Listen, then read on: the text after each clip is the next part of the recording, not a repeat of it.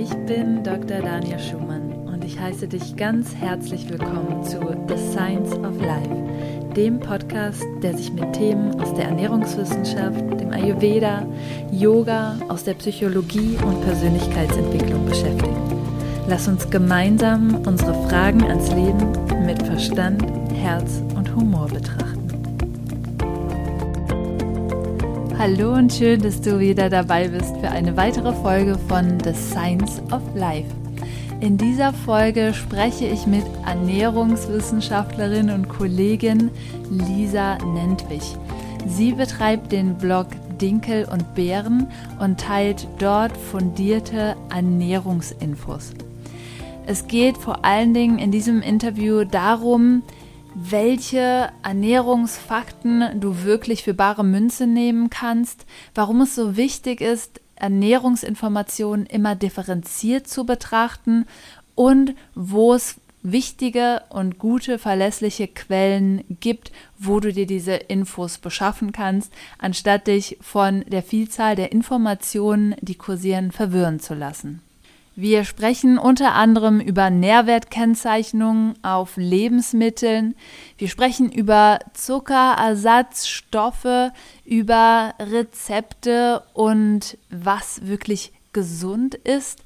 Und wir sprechen vor allen Dingen auch darüber, warum es so wichtig ist, bei einer gesunden Ernährung nicht dogmatisch zu werden und was auch unsere Gefühle bzw. das, was wir mit dem Essen verbinden, eine wichtige Rolle in der Ernährung spielt. Ich wünsche dir ganz viel Freude und viele Erkenntnisse beim Zuhören. Ja, hallo liebe Lisa, schön, dass du heute dir die Zeit genommen hast, in den Podcast zu kommen. Vielen Dank für die Einladung. Ich freue mich sehr, dass ich hier sein darf. Du ähm, studierst Ernährungswissenschaften und vielleicht erzählst du nochmal den Zuhörern und Zuhörern, ja, was du sonst noch so machst, ähm, genau, was du ähm, dir als Mission gesetzt hast und genau, wer du bist. Genau, ja. Also ich bin Lisa, ich bin 27, ähm, habe eigentlich mal was ganz anderes gemacht. Ich habe ähm, zuerst BWL studiert, habe danach zwei Jahre gearbeitet und ja, habe mich dann entschieden, den Job zu kündigen und nochmal von vorne anzufangen sozusagen. Habe dann angefangen, Ernährungswissenschaften zu studieren in Gießen ähm, bin jetzt auf der Zielgeraden sozusagen. Also ich muss noch die Bachelorarbeit fertig schreiben und ähm, dann habe ich hoffentlich endlich bald mein Bachelorzeugnis in der Hand.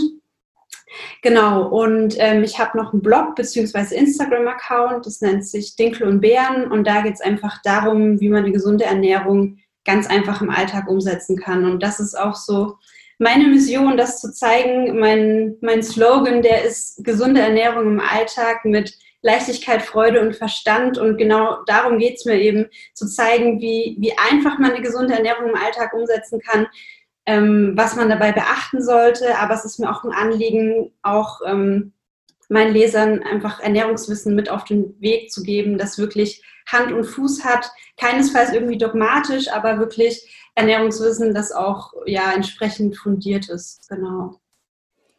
Ja, super schön. Wir sind ja beide Gießener Gewächse sozusagen. Den Bachelor habe ich nämlich auch in Gießen äh, studiert und es ist ein sehr umfangreiches Studium. Und es ist schön, dass man einfach in verschiedene Bereiche einen Einblick bekommt. Es ist auch ein sehr praxisnahes Studium in Gießen, wo man eben auch über ähm, ja, angewandte Diätetik lernt, aber auch in die Forschung reingeht. Und natürlich auch ganz wichtig, Teil des ähm, Studiums Ernährungswissenschaften, einfach ähm, Ernährungsinformationen fundiert bewerten zu können. Mhm. Und ähm, darum soll es ja auch heute so ein bisschen in dem Interview gehen. Auf deinem Blog sprichst du immer wieder so Themen an, die ich auch total wichtig finde, weil gerade wie du gesagt hast, du möchtest dieses Wissen halt auch weitergeben und vor allen Dingen das ein bisschen durchsichtiger machen, weil ganz viele sagen auch, boah, Ernährung ist so kompliziert und es gibt so viele unterschiedliche und widersprüchliche Aussagen. Wie, ähm, ja, was möchtest du quasi oder wie integrierst du das mit deinem Blog und auch mit deinem ähm, Instagram-Account? Ja, also ich, ich kenne dieses Problem selber. Das ist auch einer der Gründe, warum ich äh, mich für das Studium nochmal entschieden habe. Ich war einfach so frustriert, weil jeder was anderes gesagt hat, was eine gesunde Ernährung ist. Und das bekomme ich jetzt auch noch oft im Freundes- und Bekanntenkreis mit oder auch von, von meinen Lesern. Ähm, und da ist es mir eben so ein Anliegen, so ein bisschen Licht in diesen Ernährungsdschungel zu bringen. Also es gibt ja bei mir einerseits ganz viele Rezepte, aber eben auch ähm, das Ernährungswissen, was ich eben versuche, leicht und verständlich rüberzubringen, ähm, aber auch einfach mal aufzuzeigen, ähm, dass nicht alles schwarz-weiß ist, dass man eben auch ähm, ja, verschiedene Sachen berücksichtigen muss, verstehen muss, wo diese Informationen herkommen und für, für was die gelten, dass eben ja nicht alles einfach schwarz-weiß auf alle angewandt werden kann. Ja, absolut. Ähm, wir haben uns im Vorgespräch schon so ein bisschen darüber unterhalten, dass das gar nicht so einfach ist, auch, dass man als Außenstehender, wenn man jetzt nicht nochmal Ernährungswissenschaften studiert, ähm, dass es gar nicht so einfach ist, diese Informationen zu bekommen, beziehungsweise auch hm, gute Quellen zu finden oder verlässliche Quellen zu finden. Was empfiehlst du, wo quasi, wo ist, ähm, wo kann man diese Entscheidungen oder diese Unterscheidungen äh, treffen? Also ganz wichtig finde ich erstmal zu sagen, man kann es nicht pauschalisieren. Nicht jede Quelle, die vielleicht nicht so seriös ist, grundsätzlich ist erstmal falsch. Ähm, aber grundsätzlich würde ich immer gucken, was ist das, also wo kommt diese Quelle her? Ähm, also bei Personen würde ich immer gucken, was haben die für ein Hintergrundwissen, was haben die studiert, was haben die für eine Ausbildung gemacht oder wo kommt dieses Wissen her? Sind das vielleicht nur persönliche Erfahrungen? Das ist ja wieder ganz anders dann einzuordnen. Und generell, wir googeln ja alle immer gerne, ähm, würde ich einfach immer gucken, was ist das für eine Seite? Ist das eine wissenschaftlich fundierte Seite? Ist das eher eine Seite, die sehr reißerisch geschrieben ist? Ähm, das merkt man oft an den Überschriften, ähm, die sehr absolute Aussagen trifft, ähm, wenig Spielraum lässt für Interpretationen. Ähm, ganz oft wird ja auch was verkauft, ähm, ist dann vielleicht einfach der Sinn dieser Seite, dass ich eigentlich nur was verkaufen möchte, sei es jetzt ein Nahrungsergänzungsmittel oder ganz oft sehe ich auch diese Fernstudiengänge zum sonst irgendwas Ernährungsberater. Ähm, ja, auf sowas würde ich, würde ich einfach mal achten. Und wo man auch immer gucken kann, ob vielleicht Quellen angegeben sind und was für Quellen das dann sind, ob das Fachbücher sind oder andere dubiose Seiten oder vielleicht Studien. Das sind so Sachen, wie gesagt, das ist natürlich keine Garantie und wenn das fehlt, heißt das auch nicht, dass die Information falsch ist, aber das sind so ein paar Sachen, wo man, wo man einfach gucken kann. Ja, ähm, da sind schon ein paar super Tipps dabei. Also wie du ähm, gesagt hast, ne, dass ähm, bestimmte Beiträge natürlich auch ein Ziel häufig haben, entweder um etwas zu verkaufen oder eben, ähm, selbst wenn das ein guter Artikel dann eben ist über Selen, dann aber eben das Produkt am Ende dahinter steht, ähm, das ist natürlich dann auch so eine Ne, wie du schon sagst, der Artikel muss da nicht falsch sein, aber man denkt dann halt doppelt darüber nach, wie sehr auch andere Informationen da einfließen durften. Zum Beispiel, dass Selen Nebenwirkungen hat, ja, in, in bestimmten Dosierungen oder ähm, auch in, in, in, normalen Dosierungen, je nachdem. Das heißt, solche Dinge werden ja dann eher außen vor gelassen, weil natürlich das auch davon abhalten könnte, das Produkt zu kaufen. Und wie du auch gesagt hast, dass ähm, dieses, dieser wissenschaftliche Anspruch ist auch immer quasi alles anzuschauen nicht nur die eine Seite, ja. Und ähm, ich denke, das ist nicht nur ein Kriterium für Seiten im Internet, sondern auch natürlich für jede Studie. Ja, wenn die Studie nicht die Schwächen diskutiert von bestimmten Dingen. Und wie du sagst, es ist nie schwarz und weiß, egal ähm, was wir uns für ein Produkt nehmen, was für ein Lebensmittel wir uns nehmen. Es gibt immer ähm, ja zwei Seiten der Medaille sozusagen. Und das ist einfach wichtig, wenn es um fundierte Informationen ähm, gibt, geht, dass dann natürlich beide Seiten ähm, ja, ähm, genannt werden, beleuchtet werden. Und ich finde, das ist auch so eine Sache, ähm, die dann den Konsumenten, sage ich jetzt mal, dazu ähm, befähigt, die eigene Entscheidung zu treffen. Absolut, ja. Wenn du jetzt so einen ähm, Beitrag oder wo hast du dich drauf spezialisiert in deinen Beiträgen? Wie bringst du dieses Wissen quasi ähm, deinen Leserinnen und Lesern näher? Also bisher war es tatsächlich ein bunter Mix aus Themen. Ich habe öfter mal was gemacht zu, zu Vitaminen, weil da einfach auch wirklich das Interesse da war und auch so das Thema Nahrungsergänzungsmittel. Das ist auch so ein Anliegen, so ein Lieblingsthema von mir. Und da geht es mir eben auch darum zu zeigen, hey, es muss nicht immer das Prinzip sein, viel hilft viel. Es lohnt sich auch mal, sich mit Dosierungsmengen und Risiken und Nebenwirkungen auseinanderzusetzen und muss ich wirklich immer das Hochdosierte kaufen, wenn ich es vielleicht auch ganz einfach über die Ernährung bekomme. Ähm, das, ist, das ist so ein Beispiel. Genau, ja. Ja, das, da hast du auf jeden Fall schon mal ein wichtiges Thema direkt, da, da hake ich mal ein. Und zwar nämlich die Supplemente. Und das finde ich auch nochmal ein gutes Beispiel dafür, dass ähm, bestimmte Accounts ähm, oder Influencer, die sich eben mit gesunder Ernährung beschäftigen, was wirklich super ist. Ich finde, das bringt das Thema auch noch mal mehr in die Köpfe der Leute, wie wichtig das eigentlich ist. Aber gerade wenn so bestimmte Kooperationen dann entstehen, wo dann eben Produkte beworben werden, ähm, wo gar nicht hinterfragt wird, ob das Produkt wirklich gut ist, Multivitaminpräparate oder ähnliches. Und das dann eben beworben wird, dass es bestimmte Effekte hat, dass da oft so eine ähm, Gefahr ist, dass das äh, ja ähm, man vertraut, man hat so ein gewisses Vertrauen natürlich, aber den meisten fehlt eben die, dieser Hintergrund, auch wenn sie sich mit Rezepten beschäftigen und gesunder Ernährung, so, solche Präparate wirklich einschätzen zu können. Ich sehe das auch sehr, sehr kritisch. Ähm, natürlich gibt es Supplemente, die Sinn machen in bestimmten Situationen, bei einem festgestellten Mangel, gar keine Frage. Aber das muss man halt differenziert betrachten.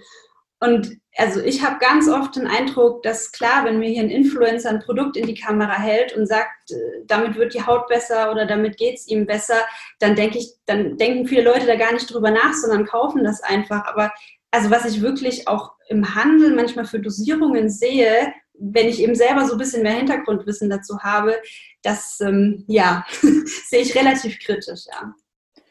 Ja, ich sehe sogar, dass dieses Wissen häufig auch bei Ärzten gar nicht vorhanden ist, die dann ihren äh, Patienten, Patientinnen verschiedene Präparate zusammen empfehlen, wo dann teilweise ähm, Tagesdosen von Zink erreicht werden, zum Beispiel, oder anderen Eisen. Ja, ist auch, finde ich, relativ kritisch, ähm, teilweise das so hoch zu dosieren die dann wirklich bei 400, 500 Prozent der Tagesdosis äh, liegen. Und das ist, äh, damit ist eigentlich auch nicht zu spaßen, weil natürlich auch Vitamine und Spurenelemente Nebenwirkungen haben können. Das ist nicht so was wie auch mit Ernährung oder Vitaminen kann man ja eigentlich nichts falsch machen, ähm, dass das irgendwie auch, wie du sagst, einfach durchaus Sinn macht ähm, bei einem Mangel und eine absolut tolle Methode ist, da eben auch die Speicher schnell wieder aufzufüllen, weil es kann natürlich auch sehr gravierende Symptome auslösen, so ein Nährstoffmangel.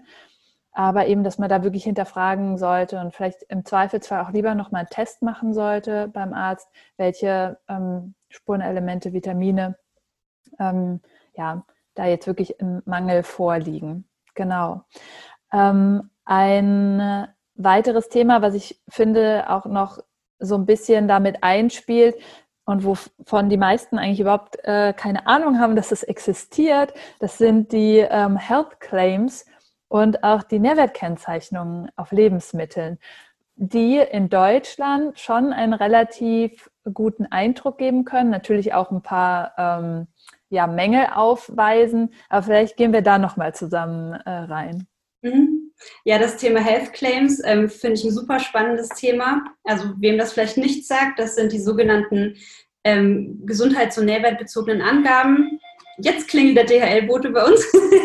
ich muss aber nicht hin, alles gut. Okay. Ähm, es sind nährwert- und gesundheitsbezogene Angaben. Fang nochmal an, bei wem die, wem die Health Claims äh, nicht ja. sagen, weil dann kann ich nämlich besser schneiden. Okay. Und du musst aufpassen, wenn du die ähm, Hände bewegst. Manchmal macht so ein Rums quasi. Okay.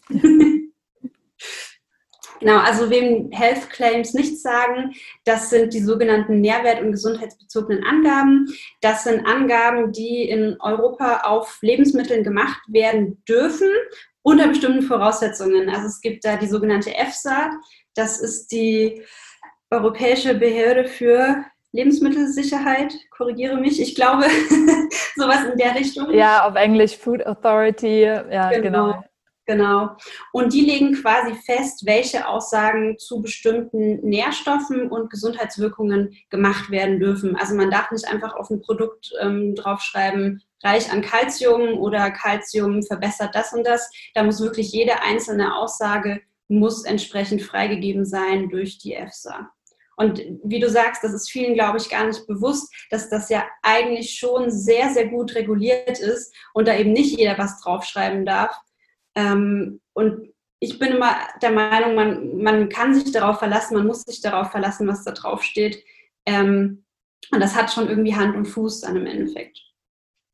Ja, und da finde ich auch nochmal wichtig, das abzugrenzen, zum Beispiel zu den USA, wo einfach viel mehr erlaubt ist, ähm, bestimmte ähm, Aussagen auf Lebensmittel draufzuschreiben, ähm, die so einfach nicht ähm, haltbar sind und auch falsche Versprechungen beinhalten oder dass natürlich, wie du sagst, dann vielleicht Kalzium enthalten ist, aber eben nicht so in dem Maße, dass es wirklich als ein kalziumreiches Lebensmittel zu bezeichnen wäre. Genauso wie eben auch die Begriffe ballaststoffreich ähm, geregelt sind in den ähm, Health Claims. Genauso eben, ob ein Lebensmittel zuckerarm heißen darf oder fettarm, ja, dass da wirklich ein großer Schutz auch des Verbrauchers eben ähm, ja, gegeben ist. Das Problem bei Nahrungsergänzungsmitteln oder ähm, Nährstoffsupplementen ist eben, natürlich dürfen da auch keine bestimmten Aussagen gemacht werden, aber keiner kontrolliert natürlich, in welcher Zusammenstellung diese Vitamine da vorkommen. Ja, das ähm, da hier auch nochmal zur Anmerkung, dass es da nochmal eine andere Sache ist. Und vielleicht auch nochmal zu der Nährwertkennzeichnung. Da ist ja auch absolut positiv, dass Vitamine zum Beispiel auch nur in bestimmten ähm, Mengen genannt werden dürfen. Ne? So wie du das gerade gesagt hast mit dem Kalzium. Auch da erst, dass wenn bestimmte Mengen an Vitaminen vorkommen, die wirklich relevant ist, weil man als Verbraucher, ne, man guckt sich dann so eine Nährwertangabe an und da steht da vielleicht Fett, Zucker, was auch immer alles drauf. Und die große Frage ist dann immer, was sagt mir das jetzt eigentlich? Ja, weil man hat natürlich auch nicht diese Werte unbedingt im Kopf. Hast du da vielleicht Tipps und Empfehlungen, wenn man jetzt im Supermarkt jetzt sagt, guck mir jetzt mal an, was da hinten drauf steht? Ähm, ja. Also ich würde immer den Tipp geben, sich nicht auf eine Sache zu versteifen. Ähm, wenn ich jetzt zum Beispiel sage, oh, das hat aber super viele Kalorien, ähm, ist das Lebensmittel nicht per se schlecht. Das kann ja sein, dass es zum Beispiel trotzdem viele gesunde Fettsäuren enthält oder viele Ballaststoffe. Also man muss das immer auch in, in Relation betrachten.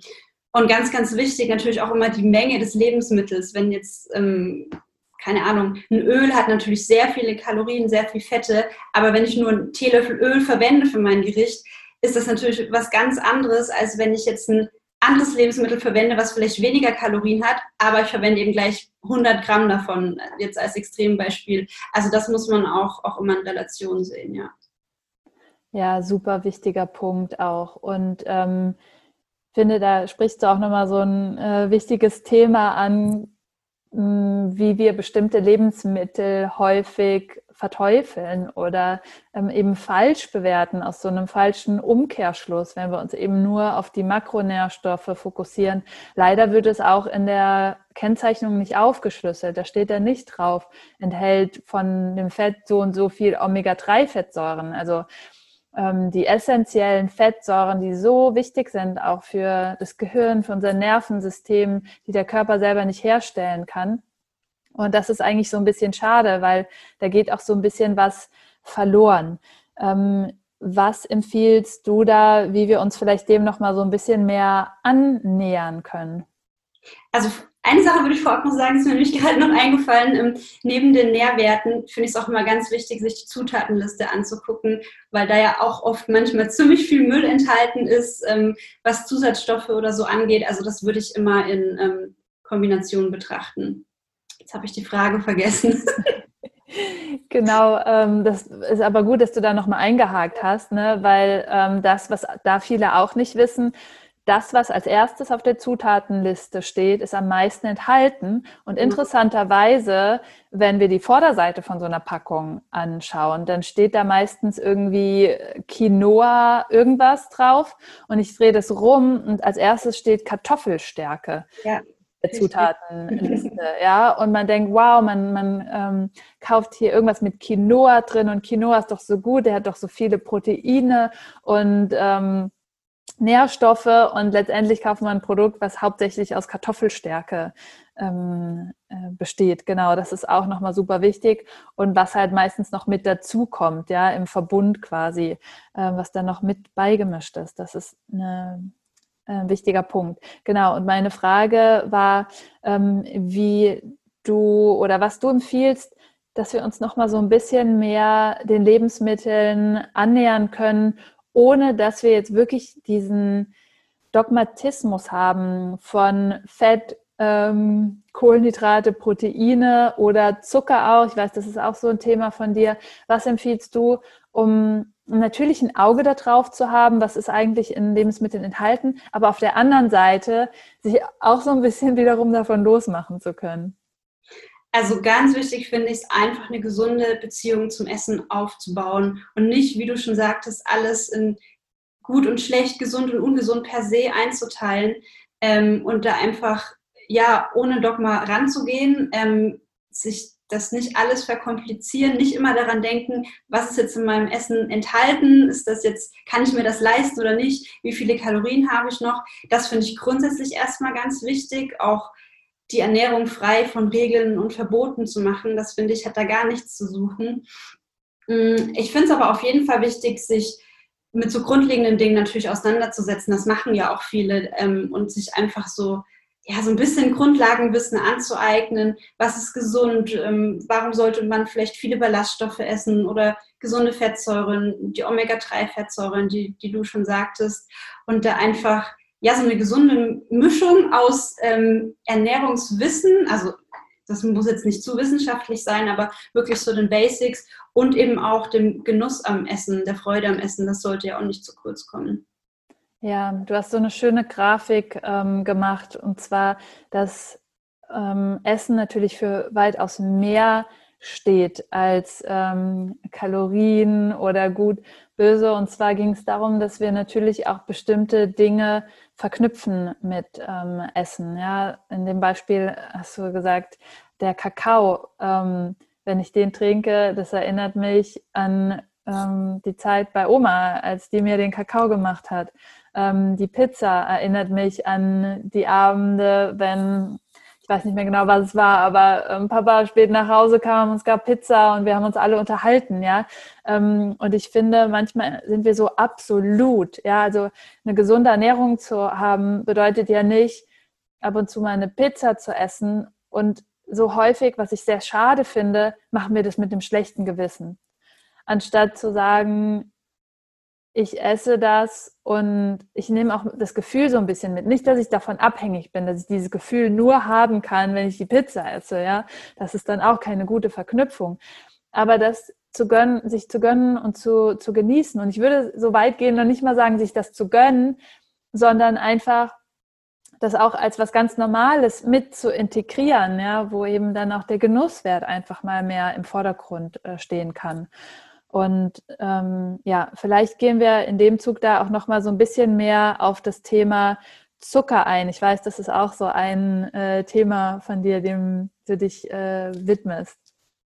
Ja, ja, das Thema Zucker und auch zuckerfrei, das ist ähm, auch so ein Lieblingsthema von mir, gerade weil ich das eben einfach häufig sehe, wie viel, ja, ich sag mal doch falsche Informationen da herumgeistern im Internet, wie viel Absolutismus da auch einfach herrscht, ähm, wie mit dem Begriff zuckerfrei umgegangen wird. Also ich verwende den ja auch, aber ich verwende den eben sehr bewusst und weiß, was dann dahinter steckt.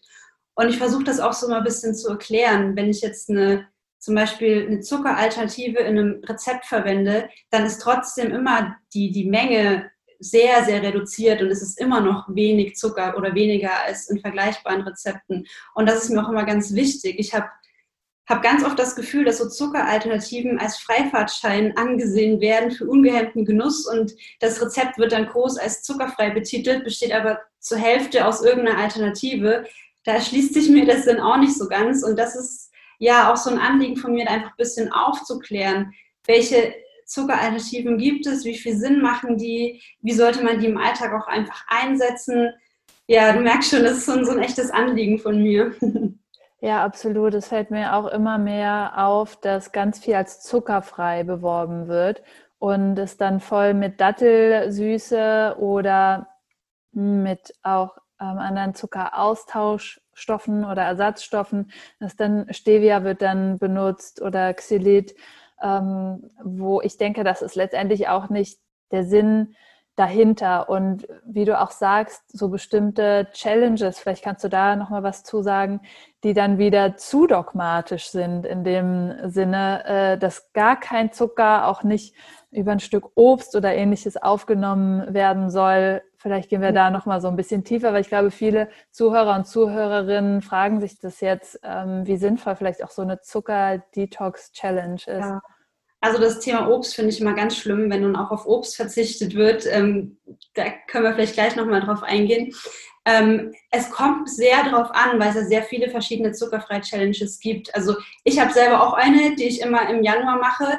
Ich sage aber mal bewusst dazu, hey, es geht darum, nach Weihnachten einfach mal wieder runterzukommen, mal wieder zu sich zu finden. Und ähm, da geht es zum Beispiel nur um zugesetzten Zucker, um sich einfach bewusst zu machen, wo überall Zucker hinzugesetzt ist. Ähm, aber es gibt ja viele Challenges, wo dann wirklich ähm, auf den Zuckergehalt in Lebensmitteln geachtet wird. Es macht ja grundsätzlich Sinn, aber wo es dann Grenzwerte gibt, darf nur so und so viel Gramm Zucker pro 100 Gramm enthalten ähm, oder so und so viel Zucker pro Tag zu sich zu nehmen. Oder es wird grundsätzlich jeglicher Zucker gestrichen, also auch Fruchtzucker. Und das finde ich immer sehr, sehr schade, weil einerseits Zucker ist ja nicht gleich Zucker. Man muss ja trotzdem ein bisschen differenzieren, ob das jetzt ähm, der Haushaltszucker ist, also das, was wir als Weißenzucker kennen, oder ob das Fruchtzucker ist. Es kommt ja auch darauf an, was ist sonst noch so im Lebensmittel enthalten. Ähm, das hat ja auch alles einen, einen Einfluss darauf. Wie immer kommt es auch auf die Menge darauf an, wie viel esse ich von dem Lebensmittel. Ich habe das auch schon gehabt, dass jemand gesagt hat, oh mein Knäckebrot, das hat irgendwie 1,1 Gramm Zucker auf 100 Gramm, das darf ich jetzt auch nicht essen. Und dann versuche ich immer mal zu erklären, woher das kommt, was überhaupt Zucker chemisch gesehen ist. Und das finde ich einfach ganz, ganz wichtig. Und deswegen, ich finde solche Challenges gut, wenn es darum geht, einfach mal von dem Zucker loszukommen. Das ja ist ja ob es jetzt eine Sucht ist oder nicht, darüber kann man streiten. Aber ich glaube, das ist grundsätzlich gut, da mal so ein, zwei Wochen Cut zu machen, da einfach mal wegzukommen. Aber man muss sich eben auch bewusst sein, was das überhaupt bedeutet inhaltlich und wie möchte ich mein ganzes Leben lang weiterleben. Möchte ich wirklich für immer auf Zucker verzichten? Mache ich jetzt eine vier Wochen Challenge und esse danach weiter wie zuvor? Oder habe ich den Anspruch, komplett zuckerfrei zu leben, mein ganzes Leben lang, was ich persönlich auch ähm, ja, fragwürdig finde. Ähm, ja, wie gesagt, es kommt meiner Meinung nach sehr auf den, auf den Kontext der Challenge an und was man damit erreichen möchte. Ja, nimm uns da mal so ein bisschen ähm, mit rein, in, wo du quasi den Sinn und Unsinn siehst. Du hast jetzt zum Beispiel das Knäckebrot ähm, angesprochen, vielleicht nochmal so ein bisschen Hintergrundwissen, ähm, dass die Leute das auch nochmal so ein bisschen verstehen, ähm, was wirklich sinnvoll ist und was nicht. Genau. Also vielleicht zu diesem Knäckebrot-Beispiel nochmal oder allgemein zu der, zu der Nährwertangabe auf Lebensmitteln. Es wird ja immer der Kohlenhydratgehalt ähm, angegeben in den Nährwerten und dann immer noch davon Zucker. Und das bezieht sich eben auf die chemische Struktur, welcher Anteil dieser Kohlenhydrate Zucker ist.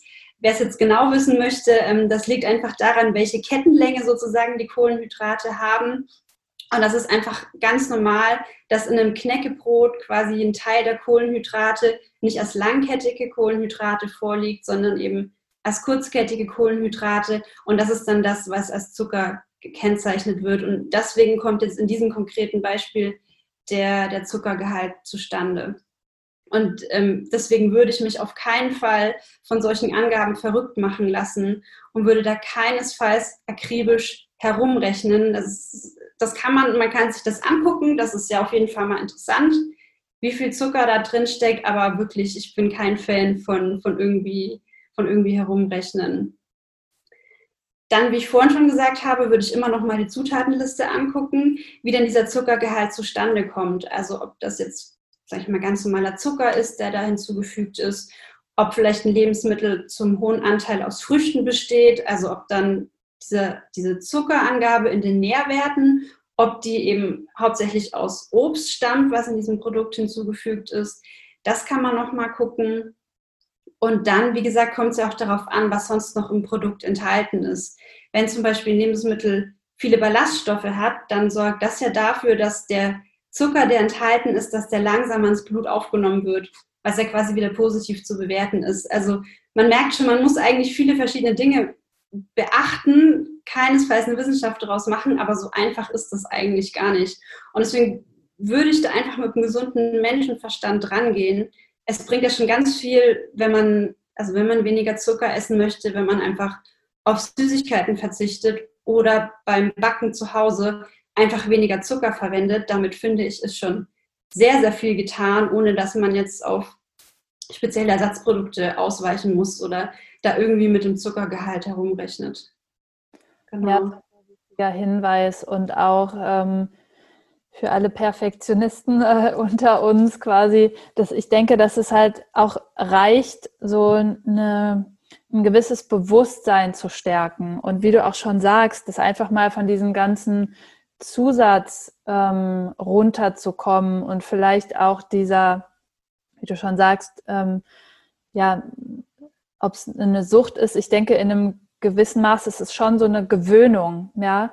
Und es geht eigentlich sehr schnell, einfach mal so eine Leitvariante ähm, zu praktizieren, wirklich mal auf jeden zugesetzten ähm, Zucker zu verzichten und da merkt man auch schon sehr schnell, dass da eben ganz viel passiert. Und ich denke gerade so nochmal dieses ähm, Erlebnis unverarbeitete Lebensmittel vielleicht da auch mit reinzunehmen. Ja, egal ob die ähm, jetzt quasi einen Fruchtzucker in, in, einem gewissen Maße enthalten. Natürlich muss ich mir nicht morgens die ganze Ananas quasi reinziehen. Ja, ähm, das ist natürlich dann auch, da ist dann wirklich sehr viel Zucker quasi, äh, was wir auf einmal aufnehmen.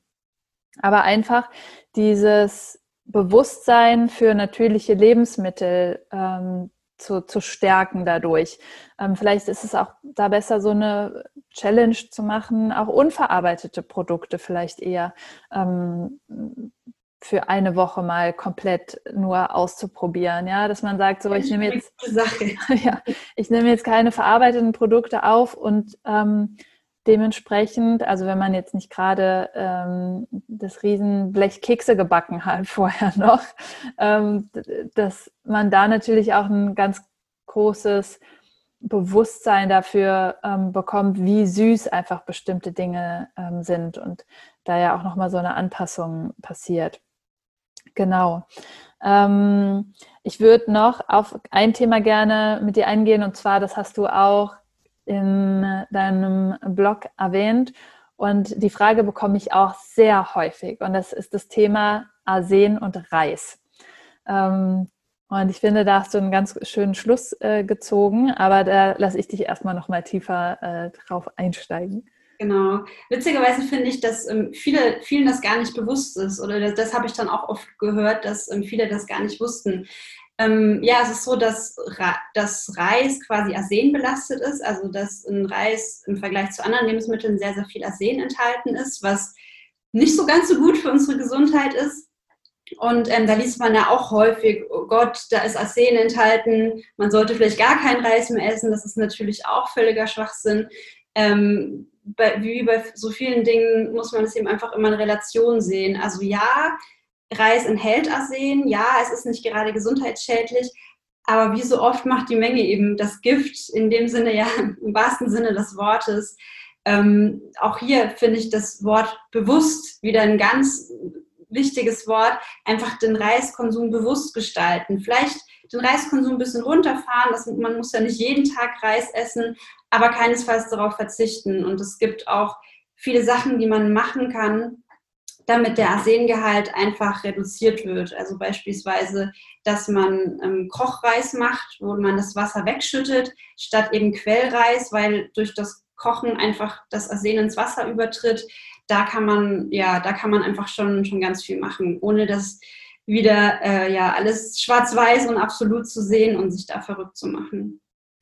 Ja, und ich fand auch gut, dass du nochmal gesagt hast, im Prinzip essen wir nicht morgens, mittags und abends Reis, sondern in einer abwechslungsreichen Ernährung, ja, kommt ab und zu mal Reis vor, das ist super, ähm, aber wir können gar nicht die Mengen an Arsen darüber aufnehmen, die jetzt wirklich gesundheitsschädigend äh, sind. Und ähm, da hast du auch auf eine Studie verlinkt vom Bundesinstitut für Risikobewertung. Das kann ich übrigens auch empfehlen, da habe ich auch selber gearbeitet. Die nehmen sich ganz vielen ähm, Themen an, die eben die Toxizität auch von Lebensmitteln ähm, betreffen und äh, geben da auch fundierte, also machen da selbst auch Untersuchungen zu und geben da info ähm, fundierte Informationen raus. Also wenn man sich da mal unsicher ist, gerade was so Toxizität ähm, anbelangt, da kann man immer beim Bundesinstitut für Risikobewertung schauen und die dann eben auch zu dem Schluss gekommen sind, dass in keinem Fall die Mengen so hoch sind, die wir bei Reis aufnehmen. Vor allen Dingen auch nicht ähm, Reis, der eher aus ähm, ja, ähm, europäischen Ländern kommt. Mittlerweile wird ja auch Reis in Italien angebaut, ja, ähm, sich da auch nochmal weniger ähm, Arsen drin befindet. Aber dass eben einfach die Menge zu gering ist. Das Einzige, was gefunden wurde, war, dass es eventuell langzeitmäßig ähm, natürlich ein kanzerogener Stoff ist und dass man das natürlich schon im Bewusstsein haben sollte. Das heißt nicht, wenn wir jetzt ab und zu mal Reis essen, dass, ähm, dass der Auslöser für Krebs ist. Das finde ich auch immer nochmal ähm, ganz wichtig zu sagen. Nur weil ähm, ein Stoff potenziell kanzerogen sein kann, es macht immer noch die Menge, ähm, es macht immer noch andere Lebensstilfaktoren, ähm, genau, dass da einfach diese Panik so ein bisschen, ja, um die da auch nochmal so ein bisschen rauszunehmen, wie du so schön sagst, einfach mit gesundem Menschenverstand und einer gewissen Abwechslung eben auch reinzugehen. Genau. Ja. Ja, sehr schön. Und ich glaube, noch ein abschließendes Thema, was auch viele interessiert, das sind ähm, Bio-Lebensmittel. Wenn wir jetzt gerade schon bei dem Arsen sind, ne, das lässt sich natürlich nicht verhindern, ob jetzt Bio oder nicht Bio, weil das Arsen kommt in den Böden vor. Ja, ähm, übrigens auch ein ganz großes Problem, was ich sehe, ähm, nochmal, wo wir eben das Thema Supplemente angesprochen haben, dass die meisten Böden so nährstoffarm sind mittlerweile, dass die Lebensmittel wirklich kaum noch Nährstoffe enthalten oder auf jeden Fall weniger Nährstoffe, ähm, dadurch, dass sie natürlich auch ähm, den Boden als Grundlage haben, wo sie ihre Nährstoffe auch herbekommen, die sie letztendlich enthalten. Das finde ich auch ein wichtiges Thema, das nochmal zu sensibilisieren, dass ähm, wir uns mehr um unsere Böden kümmern sollten. Also pflanzliche Ernährung ist super, auch nochmal zu schauen, ähm, eine gewisse Ethik auch in der Ernährung, eine gewisse Ressourcenschonung zu beachten, aber da auch nochmal sich mehr darauf zu fokussieren, dass pflanzliche Ernährung nicht gleich ähm, ja, eine gute Bodenpflege beinhaltet. Ja, ähm, da ist es auch nochmal ganz wichtig, was tut eigentlich der Einzelne, der das Lebensmittel anbaut, auch nochmal für die Bodengesundheit. Okay, kleiner Exkurs. Ähm, ich wollte eigentlich zurück auf Bio-Lebensmittel ähm, kommen, weil da auch ne, häufig die Frage ist, sind die wirklich besser, sind die nährstoffreicher? Und da hattest du auch nochmal was zugeschrieben. Genau, ja. Also ich bin großer Fan von Bio-Lebensmitteln, ähm, aber wie gesagt, das Ganze auch komplett undogmatisch. Ich glaube, bei Bio-Lebensmitteln ist es ganz wichtig, verschiedene Aspekte zu betrachten. Wenn wir jetzt mal rein bei der Ernährung bleiben, ist es so, dass Bio-Lebensmittel nicht unbedingt per se besser sind. Es gibt ähm, Studien, die vereinzelt ähm, höhere Nährstoffgehalte bescheinigen bei Bio-Lebensmitteln. Aber ganz ehrlich, die, die Unterschiede, die sind so gering, das macht im Endeffekt nicht so viel aus. Also das finde ich immer ganz wichtig, dass von, vom gesundheitlichen Aspekt her oder vom ernährungsphysiologischen Aspekt her ein Bio-Lebensmittel nicht gleich besser ist. Was da natürlich noch mit reinspielt, das sind Pestizide. Das ist dann so die, die entgegengesetzte Seite. Natürlich enthalten konventionelle Lebensmittel mehr Pestizidrückstände ähm, und bei tierischen Lebensmitteln auch Antibiotika als ähm, Bio-Lebensmittel. Das muss man ganz klar sagen. da ist es aber, glaube ich, sehr schwierig zu bewerten, was die jetzt wirklich für eine Wirkung im Körper haben. Also, dass sie nicht gerade gut sind, das kann man sich denken, aber wie schädlich die jetzt wirklich sind, ich glaube, da, kommt vielleicht noch mehr in den nächsten Jahren. Das muss auch, glaube ich, jeder für sich selbst entscheiden. Für mich persönlich ist das so ein Grund. Aber es ist ja auch nicht nur, weil ich jetzt konventionelle Lebensmittel verzehre, bekomme ich ja nicht gleich Krebs, wie du vorhin auch schon sagtest. Also das muss man wieder in Relation sehen. Und was aber für mich eben auch noch ein Aspekt ist, jetzt rein von den gesundheitlichen Aspekten, was einfach noch alles hinter Bio steht, also eben auch die Anbaumethoden, was gelangt an Pestiziden in die Umwelt, was gelangt an Antibiotika in die Umwelt, ähm, wie werden, wenn wir jetzt bei tierischen Lebensmitteln sind, wie werden die Tiere dort gehalten, unter welchen Bedingungen, wie werden meine Felder gedüngt, das sind ja alles auch nochmal so Sachen, die dahinter stehen, die ich auch noch sehr, sehr wichtig finde. Ja, absolut. Und ähm, ich finde da auch, dass manchmal das Argument kommt, dass es zu teuer ist. Ich stelle mir immer die Frage, was kostet uns letztendlich mehr? Ähm, ja. Die subventionierten Lebensmittel, die auch nur so günstig sein können, weil sie subventioniert werden, ähm, weil Praktiken angewandt werden im Anbau, die einfach extrem kurz gedacht sind, weil sie so, so schädlich sind für ähm, den Planeten, die Umwelt, den Boden. Ähm, und da finde ich auch immer das nochmal eine wichtige Frage, wie du so schön ähm, ansprichst, sich nicht nur zu fragen, was tue ich mir damit Gutes, sondern was kann ich eigentlich ja, dem Planeten auch ähm, Gutes damit tun. Und da auch nochmal zu unterscheiden, dass ähm, Verbände wie Bioland, die sich wirklich mit vollem Herzen ähm, dem Biolandbau verschrieben haben, sicherlich noch mal viel höhere äh, Qualitätskriterien ansetzen, auch Demeter als zum Beispiel das EU-Bio-Siegel, ähm, das ähm, ja vielleicht jetzt, hm, wo wir dann Bio-Lebensmittel im Discounter finden oder ähnliches, ähm, dass da noch mal wirklich sehr große Unterschiede auch teilweise sind zwischen Bio. Genau, ja. sehr schön.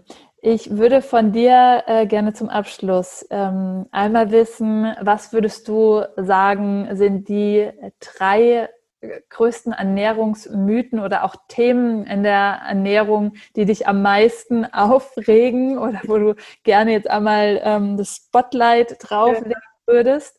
Und dann gerne noch ähm, danach drei Tipps, die du hast für ähm, Leute, die einfach gerne so leicht in das Thema einsteigen können, einfach mit äh, drei Sachen, wo sie direkt, äh, worauf sie achten sollten oder was du vielleicht wichtig, am allerwichtigsten findest, wenn es um die gesunde Ernährung geht. Mhm. Also eins meiner Lieblingsmythen ähm, oder Dinge, das mich immer so ein bisschen stört, ist das Thema kalorienarm gleich gesund. Das lese ich so oft. Ähm, ach, das hat ja so viele Kalorien. Ne? Ähm, oder jemand möchte wissen, wie viel Kalorien ein Gericht hat. Aber es geht ja um so viel mehr als nur den reinen ähm, Nährwert. Es geht ja darum, was letztendlich enthalten ist und, und welche Nährstoffe. Das finde ich immer ganz, ganz wichtig zu sagen. Auch wenn natürlich Kalorien in, in manchen Situationen schon eine Bedeutung haben, gerade wenn man Gewicht verlieren möchte. Aber es ist eben nicht alles. Es ist so viel wichtiger, was, was im Lebensmittel steckt. Ein anderes Lieblingsthema von mir ist das Thema Kohlenhydrate keine Kohlenhydrate mehr nach 18 Uhr, Kohlenhydrate machen dick. Auch hier muss man wieder sagen, es kommt natürlich darauf an, welche Kohlenhydrate es sind, ähm, ob, ob das äh, einfache Kohlenhydrate sind, also Zucker, oder ob das eher komplexe Kohlenhydrate sind, die viel, viel langsamer verstoffwechselt werden vom Körper. Also auch hier, es kommt einfach darauf an, was dahinter steckt. Das, äh, ja, das kann man nicht pauschalisieren. Und ähm, ja, das dritte Thema ist eigentlich so ähnlich, das Thema Fett.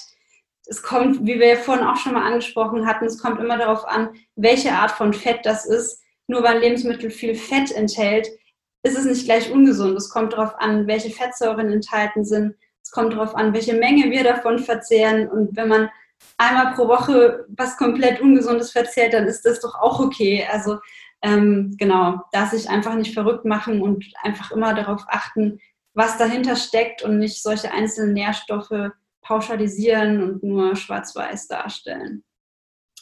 Genau, meine drei Tipps. Ähm, mein Lieblingstipp ist immer das Thema Ballaststoffe. Die sind ähm, Also ich bin großer Ballaststoff-Fan, würde ich immer jedem raten, die in die Ernährung einzubauen. Ähm, also einfach ganz viel Vollkornprodukte, Obst, Gemüse, Nüsse, Samen, da sind überall ähm, Ballaststoffe enthalten und das hat in ja, vielerlei Hinsicht, sei es gesundheitliche Aspekte, aber auch Aspekte der, der Sättigung, der Darmgesundheit, ähm, ja, viele positive Wirkungen. Da macht es Sinn, sich mal mit auseinanderzusetzen und einfach ja, den Ballaststoffgehalt zu erhöhen. Ganz grundsätzlich würde ich immer sagen, möglichst viele natürliche, unverarbeitete Lebensmittel, das hatten wir vorhin auch schon.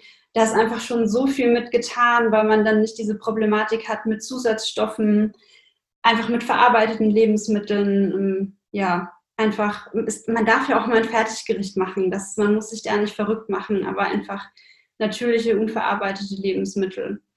Und als dritten Punkt würde ich sagen, ja, einfach eine gesunde, ein gesundes Verhältnis zur eigenen Ernährung aufbauen. Sich nicht mit Regeln und Verboten verrückt machen, nichts irgendwie herumrechnen, einfach eine Ernährung finden, die einem selber gut tut und mit der man auch permanent leben kann, quasi, die man dauerhaft ins Leben integrieren kann. Keine Modediät, die man einmal zwei Wochen durchhält und dann war es doch zu extrem, sondern einfach ein gesundes Verhältnis zur Ernährung aufbauen. Da darf auch mal was in Anführungsstrichen weniger Gesundes dabei sein, aber es soll einem einfach gut damit tun, äh, gut damit gehen und die Ernährung soll einem selber wirklich gut tun.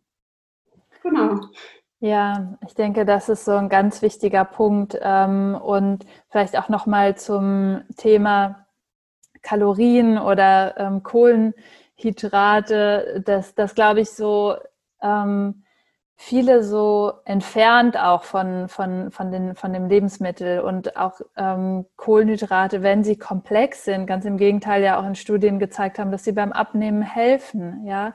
Und ganz ehrlich, es ist so wichtig, wie du schon sagst, eben eine Ernährung zu finden, die einem gut tut. Und da sind häufig auch Kohlenhydrate sich immer wieder bei Klienten, die sehr lange aus so einem Dogmatismus eben auch weggelassen haben, Kohlenhydrate so ein richtig erdender Faktor, der wieder diese Rückbesinnung auch gibt, dieses sich genährt zu fühlen, auch dem Körper irgendwie diese Energie zu geben, die er doch auch braucht. Ne? Also wie gesagt, nicht in Form von, von Zucker, sondern wirklich in Form von komplexen Kohlenhydraten. Und einfach diesen Sättigungsfaktor, das finde ich auch so, so wichtig. Nicht, nicht, nicht weniger essen, sondern einfach ja, nährstoffreich ähm, essen und wirklich, ja, dass, dass man davon äh, satt wird. Und das andere, was du gesagt hast mit den Ballaststoffen, das verträgt natürlich nicht jeder. Ne? Da würde ich gerne nochmal so einen Zusatz ähm, auch machen.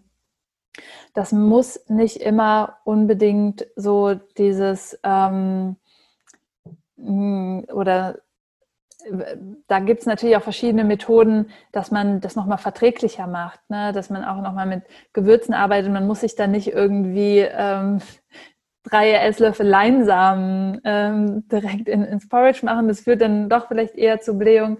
Aber ähm, auch bei Menschen, die zum Beispiel sagen, ja, ich nehme doch eigentlich, ähm, denke ich, genug Ballaststoffe auf, dass die vielleicht auch nochmal gucken, diese 30 Gramm, die empfohlen sind, da kommt man manchmal gar nicht so einfach drauf, ja.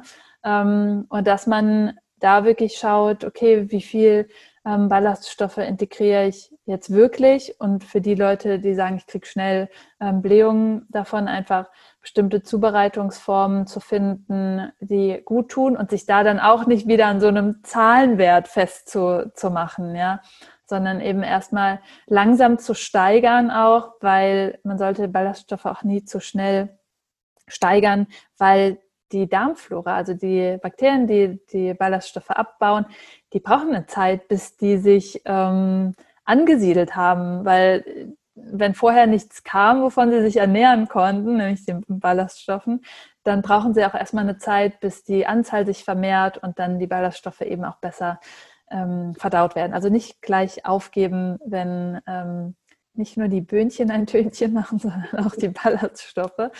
Ähm, genau, das äh, finde ich auch noch super wichtig. Aber wie du sagst, es ist, ähm, ja, es gibt, man, es, man muss es nicht verkomplizieren. Das sind die ersten Schritte, ja. Und dann kann man darauf auch nochmal ein bisschen aufbauen, nochmal gucken, ähm, wie du sagst, ja, macht es Sinn, Nährstoffe zu supplementieren oder dann nochmal mit anderen Kräuter- oder Nährstoffpräparaten ähm, zu arbeiten. Aber genau, wie du sagst, nicht immer viel hilft viel. Ja. Genau, ja. Sehr gut. Ja, dann ähm, wo finden wir dich, wenn wir jetzt sagen, ähm, wir möchten mehr lesen von deinen Beiträgen und auf dem Laufenden bleiben? Genau. Meinen Blog findet man unter dinkel-und-bären.de, also jeweils mit Bindestrich dazwischen. Und auf Instagram ist es der gleiche Name, nur mit Unterstrich, also Dinkel Unterstrich und Unterstrich Bären. genau. Ich verlinke das natürlich auch nochmal. Und ähm, ja, vielen Dank, dass du hier warst und dein Wissen heute mit uns geteilt hast. Vielen Dank für die Einladung, hat sehr viel Spaß gemacht. Ich hoffe, dass du um einiges schlauer bist nach diesem Interview, was den ganzen Dschungel der Ernährungsinfos anbelangt. Ich würde mich sehr freuen, wenn dir die Folge gefallen hat, dass du sie teilst, dass du generell den Podcast abonnierst, dass du ihn bewertest und so nochmal einer größeren Anzahl von Menschen auch die Chance gibst, diesen Podcast zu entdecken. Ich freue mich immer sehr über Austausch und dazu kommentiere am besten auf Instagram oder Facebook, was du aus dieser Folge mitgenommen hast. Es gibt immer zur aktuellen Folge einen Beitrag und du findest mich auf Instagram unter Dania Schumann und auf Facebook unter Dr. Dania Schumann. Und natürlich kannst du auch immer auf meiner Webseite vorbeischauen, dich dort zu verschiedenen Themen informieren. Trage dich auch gern für den kostenlosen Newsletter ein und lass uns so in Verbindung bleiben. Auf meiner Webseite findest du außerdem Informationen zur Ausbildung zum ganzheitlichen Ayurveda Ernährungscoach, die einmal im Jahr startet und demnächst werden auch weitere Kurse dazukommen, wo du dich eben mit dem Thema Ernährung tiefer beschäftigen kannst. Danke, dass du zugehört hast hier, dass du mit dabei warst und ich freue mich von dir zu hören und wünsche dir alles Liebe und Namaste.